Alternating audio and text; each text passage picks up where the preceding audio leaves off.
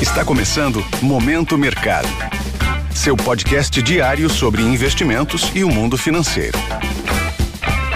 Muito bom dia para você ligado no Momento Mercado. Eu sou o Deverson Rocha e bora para mais um episódio desse podcast que te informa e te atualiza sobre o mercado financeiro. Hoje vou falar sobre o fechamento do dia 1 de março, quarta-feira.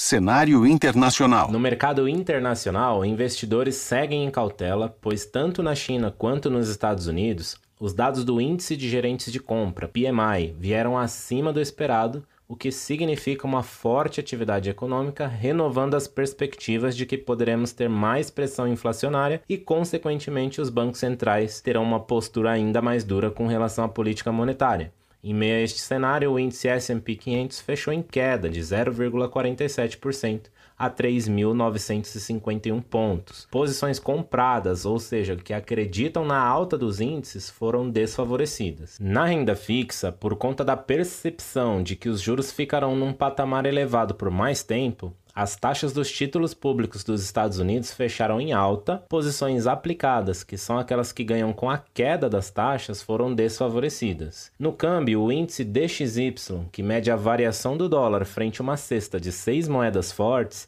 recuou 0,37% a 104.483 pontos. Um dos motivos desse movimento foi a recuperação do euro diante da expectativa de que o Banco Central Europeu tenha que ser mais duro na condução da sua política monetária. O preço do petróleo subiu no mercado futuro, favorecido pela alta na atividade econômica registrada na China e também pelo enfraquecimento do dólar no exterior.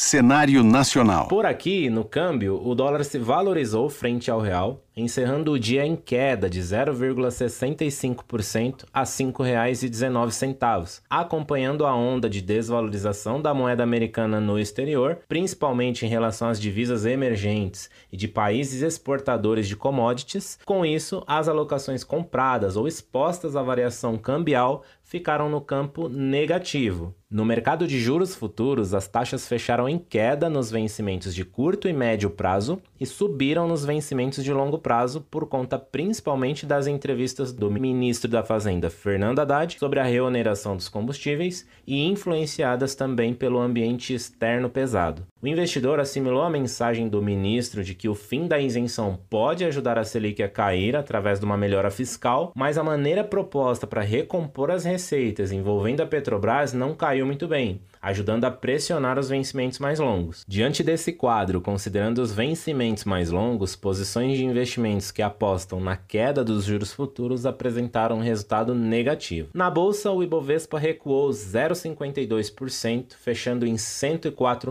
104.384 pontos, com pressão inflacionária vindo do exterior, como comentamos, e cenário doméstico não favorecendo. As ações dos grandes bancos contribuíram com a queda em meio à preocupação em torno da crise envolvendo a varejista Americanas. A Petrobras encerrou o dia com leve alta, recuperando as perdas de ontem, e o mercado segue atento, pois hoje teremos a divulgação do balanço do quarto trimestre de 2022. A forte leitura sobre o PMI da China deu impulso ao setor metálico, o que impulsionou as ações da Vale. Diante disso, as posições compradas no principal índice da bolsa brasileira foram desfavorecidas pontos de atenção. Na agenda do dia, fica no radar a divulgação da ata de reunião de política monetária do Banco Central Europeu. Nos Estados Unidos, vamos acompanhar o relatório de pedidos iniciais por seguro-desemprego e o Waller, membro do Banco Central Americano, fará discurso que poderá trazer previsibilidade econômica. Fique atento também à divulgação do IPC, Índice de Preço ao Consumidor, importante indicador inflacionário, em diversos países, como Japão, ali na zona do euro euro, né? Itália, Alemanha, inclusive aqui no Brasil. E falando em Brasil, teremos a divulgação do PIB trimestral e anual, principal indicador de atividade econômica do nosso país. Sobre os mercados, agora pela manhã, as bolsas asiáticas fecharam majoritariamente em baixa em meio à pressão inflacionária vindo dos Estados Unidos. Na Europa, os índices abriram em baixa, com investidores à espera dos dados da inflação CPI da zona do euro